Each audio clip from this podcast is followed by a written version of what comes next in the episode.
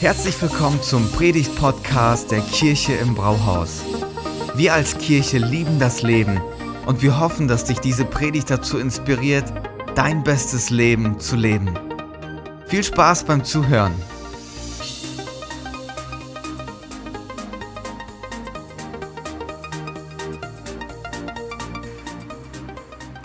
Wir sind in unserer Themenreihe Stärke finden in unsicheren Zeiten.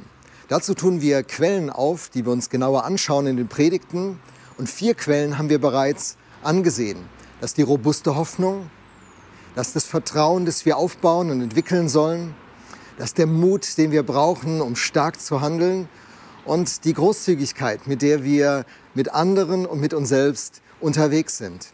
Heute tun wir eine fünfte Stärke auf, eine fünfte Quelle auf, die uns zu dieser Stärke verhilft. Und das ist die Quelle der Gelassenheit. Ich weiß nicht, ob du ein sehr gelassener Mensch bist, aber wann immer ich gelassenen Leuten begegne, ist es eine Wohltat. Gelassene Leute, die lassen sich nicht schnell stressen, die stehen fest in ihrer Situation. Wenn Dinge sich äh, anders entwickeln als geplant, bleiben sie trotzdem locker. Ich habe gelesen, dass Fluglotsen diese Fähigkeit als Grundfähigkeit brauchen, um überhaupt ihren Job machen zu können. Fluglotsen, die brauchen ja ein gutes räumliches Vorstellungsvermögen. Sie müssen eine sehr gute Konzentration haben. Aber dann, sagen Fachleute, ist die Grundlage, auf der ihre ganze Tätigkeit stattfindet, diese Gelassenheit. Also, bist du gelassen? Ich bin ganz ehrlich, wenn alles gut ist, wenn äh, meiner Familie alles, äh, in meiner Familie alles in Ordnung ist, wenn alle gesund sind, wenn äh, wirtschaftlich alles klar ist, dann bin ich sehr gelassen dann sitze ich gerne mit Freunden in so einem Biergarten und wir trinken ein alkoholfreies Bier, erzählen uns die Geschichten des Lebens und alles ist gut. Da braucht keiner zu mir sagen, hey Lothar, mach dich mal locker. Dann bin ich locker. Aber wenn Dinge sich anders entwickeln, wenn äh, Dinge passieren wie in dieser Pandemie, wenn Unsicherheit kommt, Ängste aufbrechen, dann merke ich, ich bin doch nicht ganz so gelassen, wie es auf den ersten Blick schien.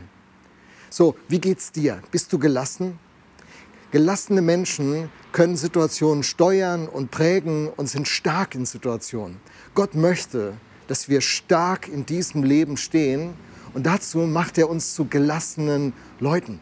In dieser Predigt werde ich die Antwort geben, die Jesus zu geben hat, wie du und wie ich dauerhaft gelassen sein können. Bist du interessiert daran? Ein gelassenes Leben zu leben, dann hör jetzt mit mir auf das, was Jesus uns zu sagen hat. Im ersten Buch des Neuen Testamentes, dem Matthäusevangelium, im Kapitel 11, Vers 28, macht Jesus die Ansage. Ich lese sie uns. Kommt zu mir, ihr alle, die ihr euch plagt und von eurer Last fast erdrückt werdet. Ich werde sie euch abnehmen. Nehmt mein Joch auf euch und lernt von mir, denn ich bin gütig und von Herzen demütig. So werdet ihr Ruhe finden für eure Seelen. Denn das Joch, das ich auferlege, drückt nicht. Und die Last, die ich zu tragen gebe, ist leicht. Menschen haben zu allen Zeiten nach einem Leben gesucht, das gelingt. Ein Leben, das weise ist, das klug ist, das mit den Ressourcen gut umgeht, ein Leben, das für sie selbst, für ihr Umfeld und für Gott in Ordnung ist. Bis heute ist es ein hohes Thema. Die Selbsthilfeliteratur, die hat riesige Umsätze, weil Menschen von dieser Frage bewegt sind. Life-Coaches füllen Hallen, auch unsere Stadthalle, weil Menschen diese Frage haben, wie kann ich ein gutes Leben für mich und für andere führen. So ging es auch den Juden, die Jesus zugehört haben und zu denen er an dieser Stelle spricht. Die ganze Weisheitsliteratur des Alten Testamentes beschäftigt sich mit dieser Frage. Und Jesus gibt hier die Antwort. Er sagt, wenn du gelassen leben willst, dann musst du drei Etappen, wie bei der Tour de France, da hat man so Tagesetappen. Du musst drei Etappen in deinem Leben hineinbringen. Denn gelassen leben, da steckt das Wort auch mit drin, heißt lassen. Es ist loslassen, es ist überlassen und es ist einlassen. Diese drei Etappen entfaltet Jesus in diesem Text Und die möchte ich mit euch anschauen. Und am Ende, das garantiere ich euch, da wird ein Fahrplan da sein, der jedem von uns hilft, in größere Gelassenheit zu kommen. Interessiert? Dann bleibt dran. Fangen wir an mit dem ersten Gedanken des Loslassens. Jesus sagt, kommt zu mir alle, die ihr euch plagt und von eurer Last fast erdrückt werdet. Die meisten Menschen, wenn man sie fragen würde, hey, wie geht's? Wäre die Standardantwort heute, alles gut, alles gut.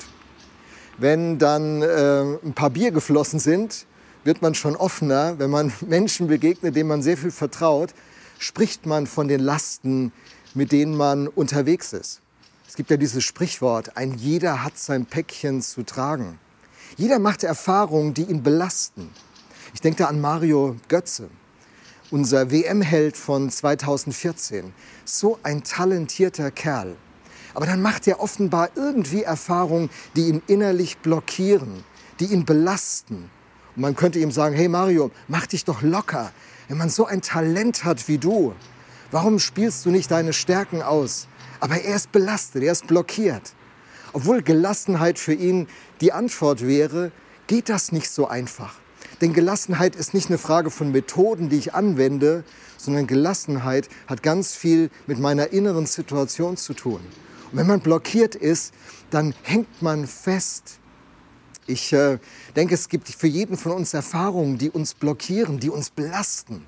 Das können Wünsche sein, an denen man hängt und die man nicht los wird, an denen man irgendwie festkrallt. Zum Beispiel eine junge Frau habe ich in einer Jugendgruppe kennengelernt. Die hatte sich als Teenie in einen jungen Mann der Jugendgruppe verliebt. Aber der junge Mann hatte kein großes Interesse an ihr. Sie hielt aber daran fest ohne Ende, über zehn Jahre.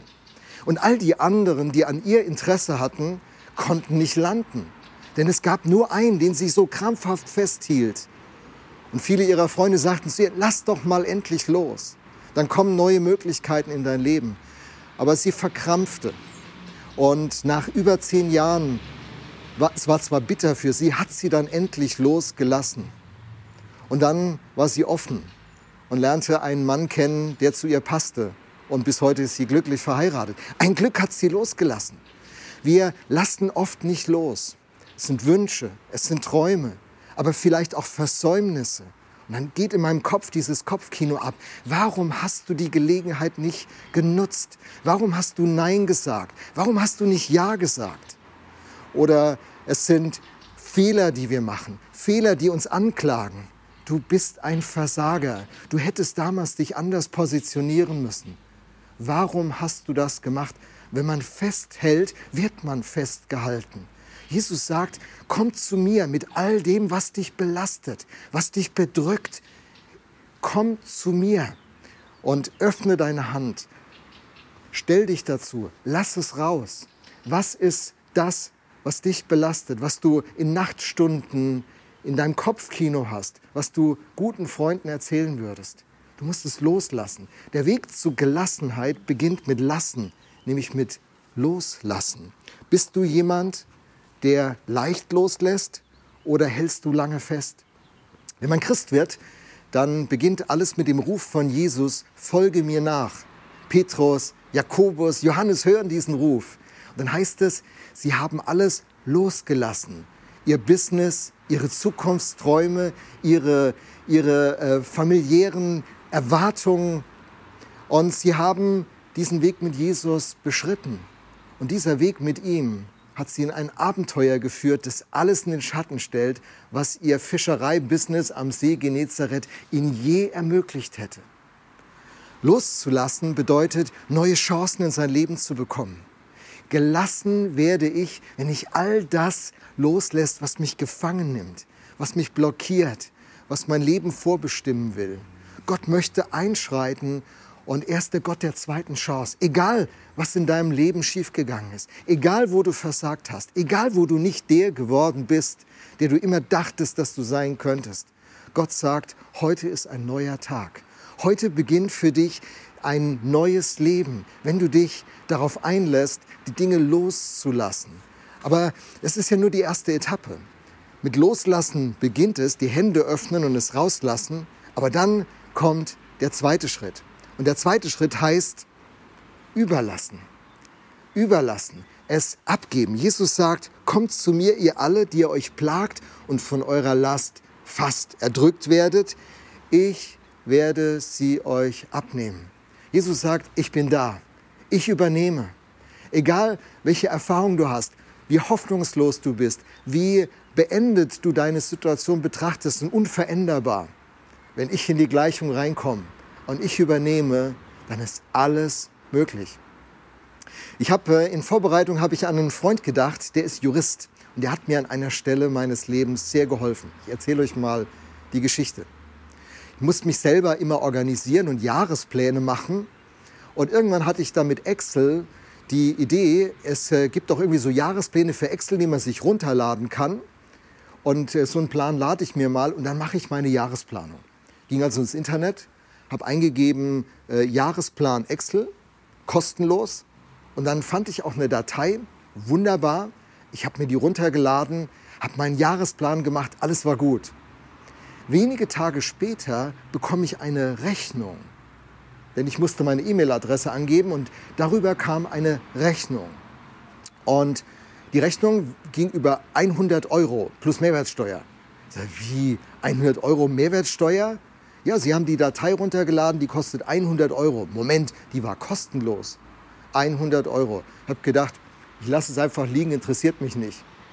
Vier Tage später, irgendwie haben die meine Adresse rausbekommen bekam ich von einem Inkasso-Unternehmen einen Brief. Und ich weiß nicht, ob ihr jemals von einem Inkasso-Unternehmen einen Brief bekommen habt.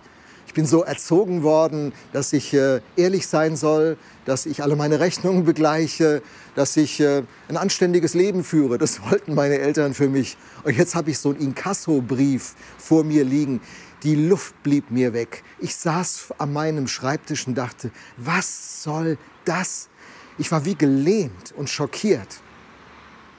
Und ich wusste nicht, was ich machen sollte.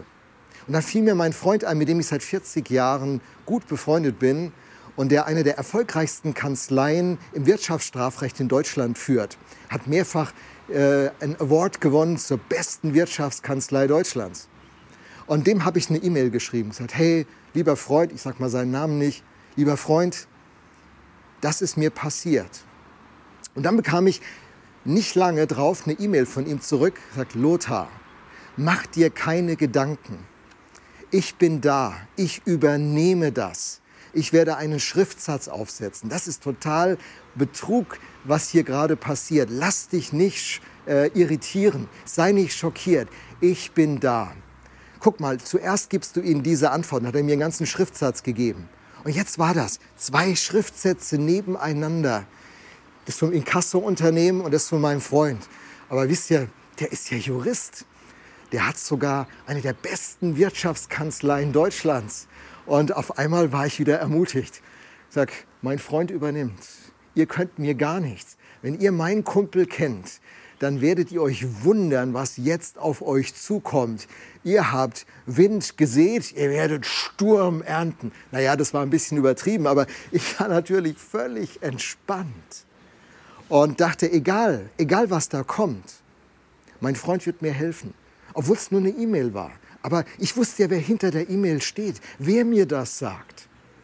Und er hat mir geholfen. Und das Inkasso-Unternehmen haben wir abgeschmettert und die konnten nichts. Ich erzählte das Freunden, denen war es genauso ergangen. Die hatten bezahlt aus Angst. Wisst ihr, manchmal ist es im Leben extrem wichtig, dass wir Dinge übergeben an eine kompetente Person. Wem übergibst du die Themen deines Lebens? Wer ist kompetent, der dich unterstützt? Jesus sagt, ich bin der, der kompetent ist. In 1. Petrus 5, Vers 7 heißt es, alle eure Sorge werft auf ihn, denn er sorgt für euch. Das hat der Apostel Petrus aufgeschrieben, der Jesus hautnah erlebt hat. Alle eure Sorge werft auf ihn. Warum? Er sorgt für euch. Der Halbbruder von Jesus schreibt im Jakobusbrief über die Einstellung von Jesus folgenden Satz in Jakobus 5, Vers 11. Der Herr ist voll innigen Mitgefühls und barmherzig. Weißt du was? Gott fühlt mit uns mit. Wenn wir ihm die Dinge übergeben, dann belästigen wir ihn nicht, sondern dann erwischen wir ihn an einer Stelle, wo sein Herz für uns schlägt. Weißt du, was das Gottes Herz für dich schlägt? Du bist ihm wichtig. Vielleicht haben dich Menschen übersehen. Vielleicht, vielleicht bist du eine Belastung für Leute. Vielleicht lassen dich Leute hängen, die dir versprochen haben, dass du sie mitten in der Nacht anrufen kannst. Gott wird es nie tun. In dem Psalm steht, rufe mich an in der Not und ich werde dich erretten und du sollst mich loben. Gott ist der, der nie zu spät kommt. Er ist der, auf den du dich verlassen kannst, weil er ein Herz für dich und ein Herz für mich hat. So der Weg zur Gelassenheit ist zuallererst loslassen. Aber der zweite Schritt ist überlassen. Und die Frage ist, in wessen Hände gebe ich die Themen, die so zentral für mein Leben sind, die mich so beschäftigen? Jesus sagt, ich bin der, komm zu mir, ich nehme dir die drückende Last ab. Und ich sage das mit einer Glaubenserfahrung von über 40 Jahren. Das ist nicht jetzt so ein Gerede. Ich habe es in unzähligen Situationen selbst erlebt. Loslassen, überlassen und dann noch der dritte Punkt. Einlassen. Er sagt, nehmt mein Joch auf euch und lernt von mir, denn ich bin gütig und von Herzen demütig. So werdet ihr Ruhe finden für eure Seelen, denn das Joch, das ich auferlege, drückt nicht, und die Last, die ich zu tragen gebe, ist leicht. Jesus verwendet ein Bild, das in dieser Agrargesellschaft sehr vertraut ist. Das Joch. Seit 3500 Jahren ist dieses Joch im Orient gut bekannt. Ich habe euch ein Bild mitgebracht, das blenden wir jetzt gerade mal ein. Das ist ein Joch.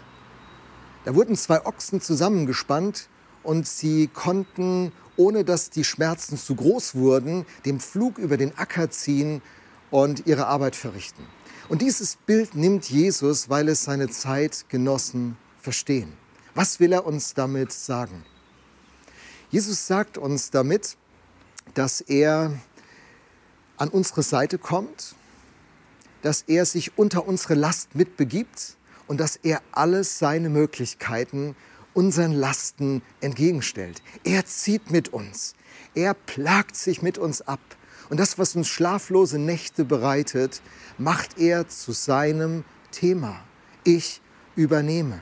Aber er übernimmt nicht von ferne. Er schickt nicht irgendeinen starken Engel, der die Dinge für uns erledigt, sondern er kommt an unsere Seite und wir kommen an unsere Seite. Und das ist das Herz des christlichen Glaubens.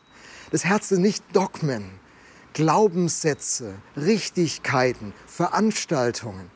Im Herz des christlichen Glaubens steht diese Freundschaft diese ganz enge Verbindung, dieses mit Jesus unterwegs sein, egal welche Widerstände sich uns in den Weg stellen, egal was in unserem Leben passiert, egal was mit deinen Kindern passiert, wie das mit deinem Job weitergeht. Weißt du, die Woche habe ich mit einem Unternehmer gesprochen, der hat äh, im Januar seine neue Produktionsstätte und Verwaltungsgebäude erst eingeweiht. Die haben Millionen investiert. Und die Auftragsbücher waren voll alles sah super aus und dann kam die Pandemie. Und er sagt zu mir, Lothar, du kannst dir nicht vorstellen, was das für Situationen sind. Da hast du so viel investiert und jetzt kannst du nicht produzieren. Und dann siehst du deine Mitarbeiter, die Kurzarbeit haben, die der, im Homeoffice sind, die sind zu Hause, die plündern die Baumärkte, die machen ihren Vorgarten schick. Und ich als Unternehmer, ich gönne mir im Moment nicht mal eine Pizza von außer Haus, weil ich nicht weiß, wohin das geht. Ein normales Unternehmen kann vielleicht einen Monat überbrücken. Eins, das gut dasteht, drei. Eins, das sehr gut dasteht, schafft vielleicht sechs Monate. Weil meine Kosten laufen Monat für Monat. Ich meine, wenn man zu so einem Typen sagen würde, hey, mach dich mal locker, sei mal entspannt oder den Klaps, das wird schon. Das ist Bullshit, oder? Ich meine, was soll das? Das ist ein Hohn, das ist wie ein Verhöhnen dieser Situation. Wenn es wirklich drauf ankommt, dann kommt die Gelassenheit nicht aus lockeren Sprüchen, sondern dass da jemand an der Seite ist, der das Potenzial hat, die Situation zu ändern. Wenn Jesus sagt, komm zu mir, komm an meine Seite und ich komme an deine Seite, dann kommt dieses Potenzial, das unser Leben verändert. Und Jesus sagt, lernt von mir. Ich meine, als mein Juristenfreund mir gesagt hat, Lothar, ich gebe dir jetzt mal den Schriftsatz und genau so schreibst du das. Wisst ihr, da habe ich nicht gedacht, was macht der für eine Bevormundung? Glaubt er denn, ich kann das nicht selber? Ich will mein Leben selber in der Hand haben? Jetzt kriege ich noch Gebote und Vorschriften. Nee, nee, ich wusste, dieser Top-Jurist, dass der kostenlos, weil er mein Freund ist, mir aus der Patsche hilft. Und er weiß, wie es geht. Ich mache alles, was der sagt. Ich übernehme das wörtlich, ich mache Copy, Paste. Ich halte mich komplett an seinen Rat. Und es hat geholfen. Und das, das ist die Haltung, die, zu der Jesus uns helfen möchte zu finden. Seine Gebote und seine Ordnungen sind keine Einschränkung, sondern sie sind Hilfen zum Leben. Sie bringen unser Leben zum Blühen. Und egal, was die Herausforderung ist, wenn er sagt, wir schaffen es, dann schaffen wir es. Und das ist die Grundlage, weil er der starke Partner an unserer Seite ist, dass wir gelassen werden können. Loslassen, überlassen, einlassen. Der dritte Schritt ist, sich einzulassen auf den Gott, der uns liebt, der in Jesus Christus Mensch geworden ist. Und du sagst vielleicht, das habe ich schon vor vielen Jahren gemacht. Aber der entscheidende Punkt ist nicht die Einmalentscheidung, die man irgendwann trifft, sondern die tiefe Freundschaft, die sich entwickelt. Ich meine, ich sage ja meiner Frau auch nicht, du, dass ich dich liebe, habe ich dir doch vor dem Traualtar gesagt. Reicht das nicht? Ja, ich muss es ja jeden Tag sagen. Hey, du Ehemann oder du Befreundeter, hast du heute deiner Freundin oder deiner Frau schon gesagt, dass du sie liebst? Es ist so wichtig, dass wir uns ermutigen. Denn eine Beziehung funktioniert so. Und so funktioniert auch die Beziehung zu Gott. Dass wir ganz eng mit ihm unterwegs sind und jede Situation, die uns beschäftigt und belastet, wir zu ihm bringen. Er sagt, er nimmt uns diese Last ab. Hey, was musst du loslassen? Vielleicht ist heute der Tag, wo du, wo du sagst, ich höre auf. Ich höre auf, so krampfhaft festzuhalten. Weil mich diese Menschen verletzt haben, werde ich nie wieder Menschen vertrauen. Lass diesen Müll los. Lass all die Gedanken los, die dich am Ende doch so selbst gefangen setzen. Und dann übergebe. Gib es aus der Hand, die Hand dessen, der kompetent ist der die Situation wirklich lösen kann. Jesus Christus sagt, ich bin es. Und dann lass dich ein. Lass dich ein. Jesus Christus ist der, der durch seinen Geist ganz nah an deinem Herzen sein will. Und der mit dir jede Situation durcharbeitet. Ich werde jetzt ein Gebet sprechen und vielleicht hast du Freude, es mitzusprechen in deinem Herzen. Jesus, vielen Dank, dass du uns Gelassenheit schenkst indem du uns hilfst, loszulassen, was uns doch am Ende nur gefangen hält. Und dir zu überlassen, womit du viel besser klarkommst wie wir. Und uns einzulassen auf dich. Du meinst es gut für jeden und mit jedem von uns. Amen. Vielen Dank fürs Zuhören. Wenn du eine Frage hast, kannst du uns gerne eine E-Mail an info at kirche-im-brauhaus.de schreiben. Wir geben unser Bestes, um deine Fragen zu beantworten. Bis zum nächsten Mal beim Predigt-Podcast der Kirche im Brauhaus.